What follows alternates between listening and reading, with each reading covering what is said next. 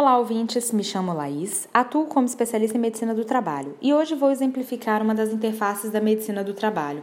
Empregado que atua na função de motorista e teve fratura de antebraço. Não importa a lateralidade, lógico que, para se avaliar uma aptidão, a lesão do membro superior direito se torna mais importante, uma vez que é com este braço que o empregado irá passar a marcha.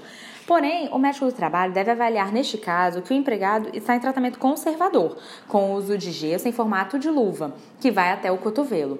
E este fato por si só já o incapacita, mesmo que o empregado relate que consegue dirigir, pois seus dedos estão livres, pois o Código de Trânsito Brasileiro, que é a Lei 9053 de 97, em seu artigo 252, relata ser infração média com penalidade de multa. Essa multa gira em torno de R$ 130,16, o fato de dirigir o veículo com alguma incapacidade física ou mental temporária que comprometa a segurança do trânsito. Também proíbe dirigir com apenas uma das mãos, exceto quando deva fazer sinais regulamentares de braço, mudar a marcha do veículo ou acionar equipamentos e acessórios do próprio veículo.